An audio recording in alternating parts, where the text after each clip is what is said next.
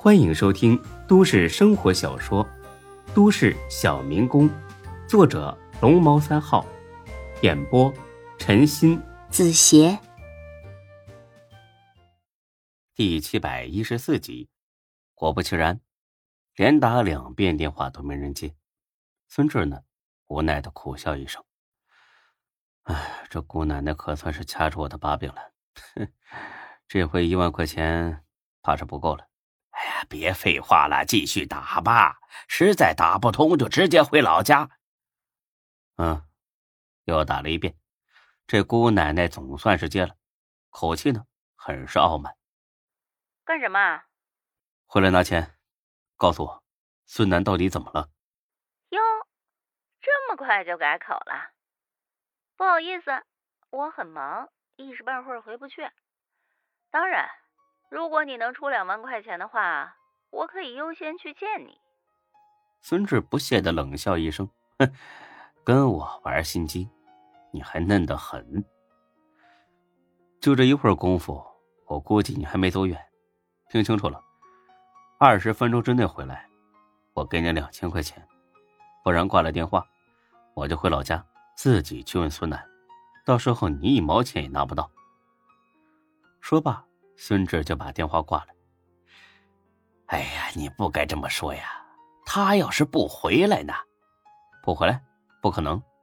他懂得见好就收的道理。万一他真不来呢？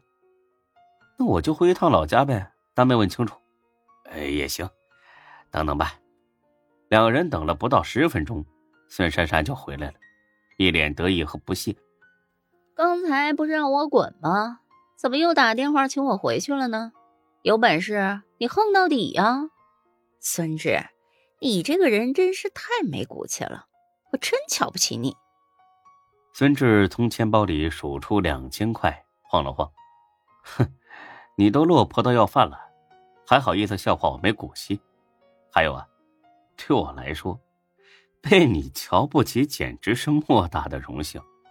你要是瞧得起我，那我才觉得自己做人真失败呢。你他妈才是要饭的！一万块钱拿来，少一分都不行。孙志乐了，小姑娘，你真是太蠢了。从你回来的那一刻起，你就输了，还敢跟我提条件？谁给你的勇气啊？梁静茹吗？我只说一遍啊，你最好听清楚了，就这两千块钱，现在告诉我，你还能全额拿走？要是再磨磨唧唧的。每十秒钟减一百块，哼，你想得美！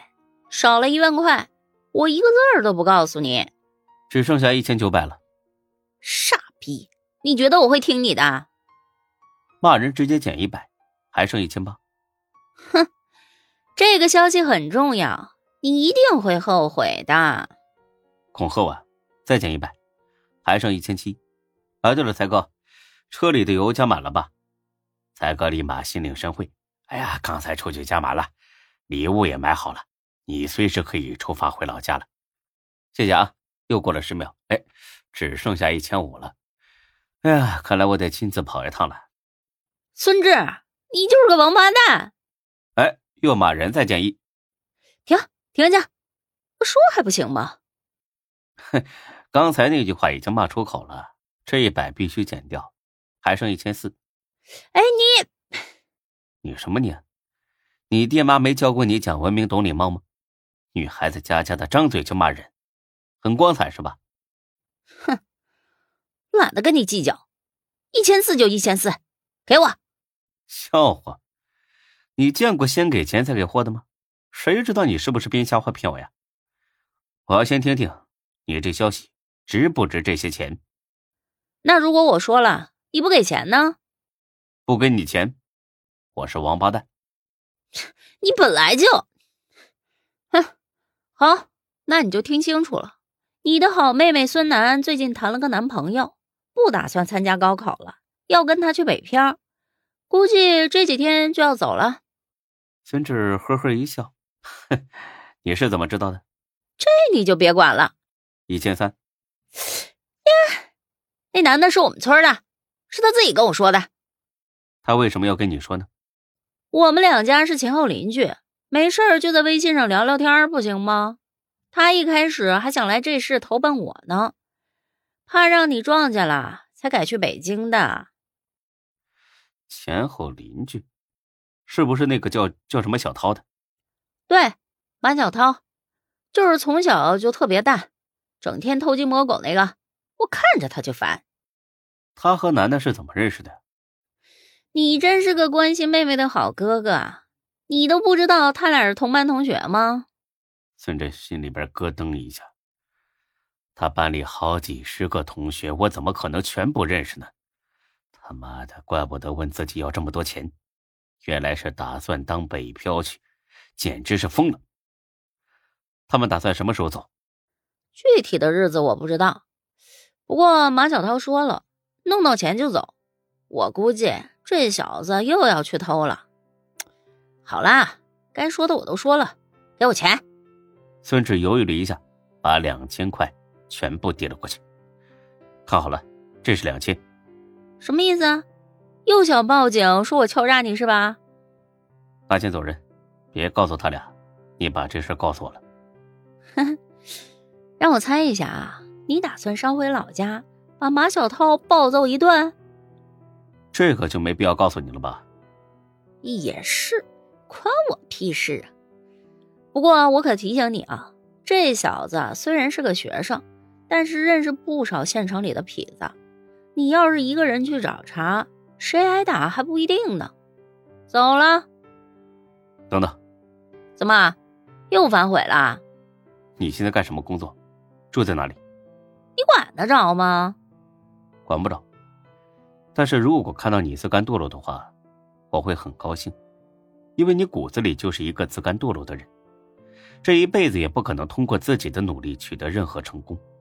还有啊，需要照顾生意的话说一声。我帮你介绍顾客。哎，你，切，狗眼看人低是吧？早晚有一天你会知道我孙珊珊有多么厉害。切，哼，我只想看看你什么时候坐牢。你他妈才去坐牢呢！你等着瞧吧。说着，孙珊珊扭过头去，气呼呼的走了。才哥无奈的叹了口气：“哎呀，你跟他说这些根本没用啊！”老话说得好，“江山易改，本性难移”呀。该说的还得说。哎，你说他不会真的去当鸡了吧？有可能。操，家门不幸。别管他了。哎，楠楠的事儿怎么办呢？我看孙珊珊说的十有八九是真话，你该回去一趟，找这个叫马小涛的好好聊聊。我会的。什么时候走啊？呃。一会儿就走吧，我跟你去。不用，几个小毛孩子我能搞得定。哎，也是。哎，对了，先别给他钱，这样还能稳住他俩。操，我没那么蠢。就这样吧，我回去待几天。如果在这期间王哲真的来找你谈合作，你看着办就是了。哎呀，行行行，别上火啊！小孩子不懂事，不知道轻重，说说就好了。行。但如此吧。六个小时之后，孙志回到了老家，准确的说，是孙珊珊上学的高中门口。正好是下午吃饭的时间，学院里人来人往，很是热闹。没等孙志拿出手机来，就远远看到孙楠和一个男的走了过来，估计那个男的就是马小涛了。孙志立马躲书后藏了起来，然后拨通了孙楠的手机。哥，你找我？啊，下课了吗？嗯，正准备去吃饭呢。自己一个人呢？不啊，还有我，嗯，我们宿舍的几个姐妹。行，跟你说一声，手头有点紧张，你要的钱呢？过两天再给你。啊，不会拖很久吧？哎呀，不会，就这两天。那好吧。本集播讲完毕，谢谢您的收听。欢迎关注主播更多作品。